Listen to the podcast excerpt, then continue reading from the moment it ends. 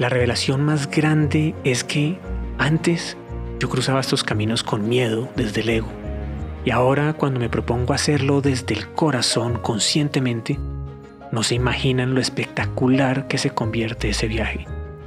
Les comparto que acepté un nuevo trabajo como productor ejecutivo de un programa que se graba durante 60 días sin parar un solo día, en exteriores totalmente, pero resulta que ser coherente en una cueva es fácil. Pues no es que sea muy fácil, pero es más fácil. La gran pregunta es, ¿se puede ser coherente en una producción de gran formato como esta que me propusieron hacer? Y en ese conflicto, pues pedí guía durante una meditación y me llegó la información con una claridad impresionante sobre el siguiente paso que debería dar y por qué.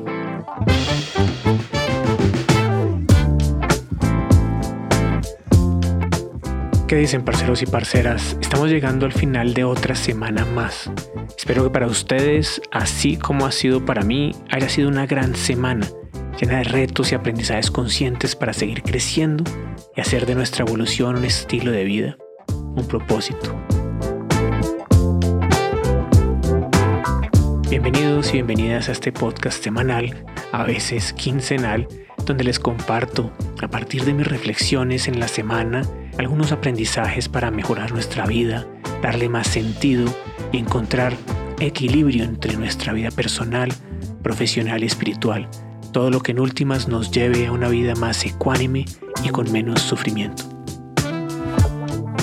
Bienvenidos al podcast de Evo Life, donde la evolución constante se convierte en nuestro estilo de vida. Mi nombre es Juan Pablo Gaviria y ahora les voy a compartir mis aprendizajes de la semana. El pensamiento de la semana gira alrededor de la incoherencia. Siempre he pensado que ser coherente es muy importante en los procesos de crecimiento personal y espiritual. Es decir, tratar de ser el mismo siempre entre lo que se piensa, se dice, se siente y se hace. Pero hasta esta semana no había notado que la incoherencia consciente puede ser un factor aún más determinante en la evolución constante del ser. Y ojo que subrayo consciente es la incoherencia de la cual soy consciente, la que planeo, la que acepto y entiendo. Y si no hay conciencia, pues no puedo observar y aprender lo que me está mostrando el camino. Esta incoherencia consciente parte de un nuevo trabajo en televisión que me ofrecieron hace unas semanas. Llevo más de 10 años sin hacer televisión y dedicado a algo muy diferente. Y ahora la vida me propone pasar de vivir siendo mi propio jefe, estando en mi cueva, como le llamo yo, todos los días y con poca interacción con el mundo exterior, sin que nadie me diga qué debo hacer o cómo lo debo hacer, a algo muy, muy diferente en todo nivel. Les comparto que acepté un nuevo trabajo como productor ejecutivo de un programa que se graba durante 60 días sin parar un solo día en exteriores totalmente y con un equipo muy grande de gente que, gracias a Dios, colabora con el mismo propósito de que el programa sea lo mejor posible para quien lo quiera ver. Pero resulta que ser coherente en una cueva es fácil. Pues no es que sea muy fácil, pero es más fácil. La gran pregunta es, ¿se puede ser coherente en una producción de gran formato como esta que me propusieron hacer? En principio entré en conflicto si sería incoherente o no aceptar un trabajo muy diferente al que vengo haciendo. Pero en últimas me di cuenta que, más que cualquier otra cosa, es un problema del ego. Es esa voz interior diciéndome, no lo acepte porque usted estaría siendo incoherente, no lo acepte porque, ¿qué pasa con las cosas que usted viene trabajando tanto tiempo? No lo acepte porque no estaría alineado con lo que usted es hoy en día. Y en ese conflicto, pues pedí guía durante una meditación y me llegó la información con una claridad impresionante sobre el siguiente paso que debería dar y por qué. Y entendí que se trata más de una oportunidad de subir un escalón más en este proceso de desarrollo personal y espiritual constante en el que me encuentro. Porque entendí, como dice Sadhguru, que si enfrentas situaciones con las que no sabes cómo lidiar, hay muchas posibilidades ahí es cuando realmente se puede explorar la vida. Resulta que el concepto de la racionalidad o la irracionalidad pues es un concepto 100% mental. No existe en ninguna otra parte que en la mente. ¿Por qué? Porque eso es racional. Porque mi mente dice, usted es este tipo de persona, una persona que hoy en día es espiritual y que habla de este tipo de cosas. Es más, la gente lo conoce a usted por eso y por haberse retirado de ese mundo. Entonces, si vuelve a hacer televisión, eso es irracional porque está yendo, en teoría, en contra de todo lo que usted dice o hace. Y esa voz del ego es una voz totalmente racional, racional, racional, racional. Es totalmente metido en la mente, es como metido totalmente en una parte densa, en la materia. Y precisamente por eso decidí hacerlo, porque en la mente sí puede haber una irracionalidad, pero en el corazón, a nivel energético y espiritual, no hay ninguna.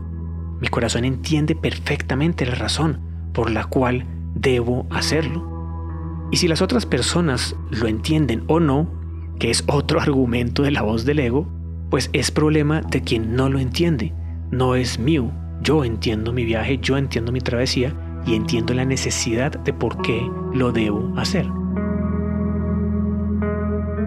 Entonces entendí que si aceptaba este experimento en el camino de la incoherencia consciente, habría una ruta muy importante de desarrollo personal y espiritual, muy grande, muy profunda, mucho más de lo que yo puedo experimentar si me quedo haciendo lo mismo que he hecho en los últimos 10 años, que igual amo y seguiré haciendo, porque al abrir la puerta de la incoherencia, pues uno encuentra un camino que está lleno de espinas y de problemas, de cosas diferentes, de culebras, de tentaciones y de toda clase de cosas que de otra forma, si yo no me metiera por este camino, la vida no me podría mostrar los aprendizajes que debo tener en este siguiente escalón de desarrollo en el que me encuentro.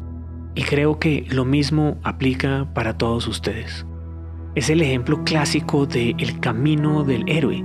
Y es que una persona tiene por delante una cantidad de imposibilidades y si sale adelante a través de ellas, sale al otro lado una mejor persona. Ha crecido y ha evolucionado muchísimo. Y si no logra salir victorioso al otro lado, si se ha hecho desde la conciencia, pues no se sufre. Se suman aprendizajes y se ha dado cuenta de que le hace falta trabajar en muchas cosas más. Entonces, acepté este nuevo trabajo y es un reto personal y espiritual muy bonito. Pero lo más bonito, en lo poco que llevo, es darme cuenta de que lo que llevo trabajando en los últimos años, de las cosas de las que yo hablo tanto, las puedo poner en práctica casi siempre. Y el nivel de conciencia en el que estoy me hace ver en el momento presente, en el instante presente, cuando está entrando el ego, cuando estoy en automático siendo la misma persona que era hace 11 años, cuando todavía mi ego tenía la necesidad de salir a contestarle a una persona solamente por tener la razón para que supiera quién soy yo, para marcar territorio. Y eso, pues eso lo dice mi ego a veces todavía, pero me doy cuenta muy rápido y me río de mí mismo y por eso es divertido el proceso. Y si por alguna razón no me doy cuenta, pues hago mis rituales, hago los rituales que yo tengo por las noches precisamente para limpiar ese tipo de pensamientos, para procesarlos, para entenderlos, para verlos por lo que son, esos rituales que tanto comparto en las micro travesías y en los talleres de Evo Life. Entonces el proceso está siendo muy bonito y pues hasta ahora estoy arrancando. Faltan las pruebas más grandes a nivel físico y mental que vienen de trabajar 24/7 por 60 días con un grupo de personas y al mismo tiempo no dejar de hacer lo que he venido haciendo durante los últimos años y atender este emprendimiento propio que vengo construyendo. Seguiremos teniendo talleres, el club de meditación, el mastermind y demás contenidos que compartimos con ustedes. Por lo menos esa es la intención. Ya veremos qué trae el camino que en sí mismo es parte del reto y como veíamos en el podcast anterior, pues todo lo que sucede es correcto y el camino en el que estamos es el único que podemos estar, porque está en nuestras manos definir qué vamos a hacer de él. La revelación más grande es que antes yo cruzaba estos caminos con miedo desde el ego y ahora cuando me propongo hacerlo desde el corazón conscientemente, no se imaginan lo espectacular que se convierte ese viaje. O sea, las espinas siguen estando igualmente, pero es muy diferente porque nos lleva a entender profundamente lo que es soltar y amar el proceso.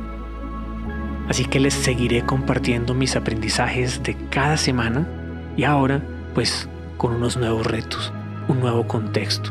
Les compartiré abiertamente y con total vulnerabilidad los altibajos del camino, ya que estoy siendo consciente que me metí a un camino de tentaciones que me van a llevar muchas veces a ser incoherente, pero esta vez desde la conciencia.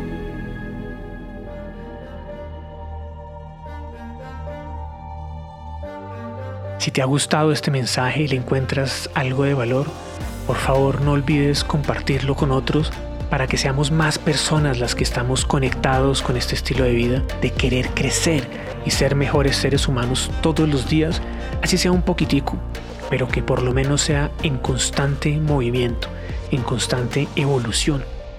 Y también te invito a calificar el podcast en la plataforma de tu preferencia y a unirte a nuestro boletín de noticias, ya sea por Telegram, por WhatsApp o por correo electrónico para que no te pierdas de ningún contenido tan pronto lo subamos a las diferentes plataformas.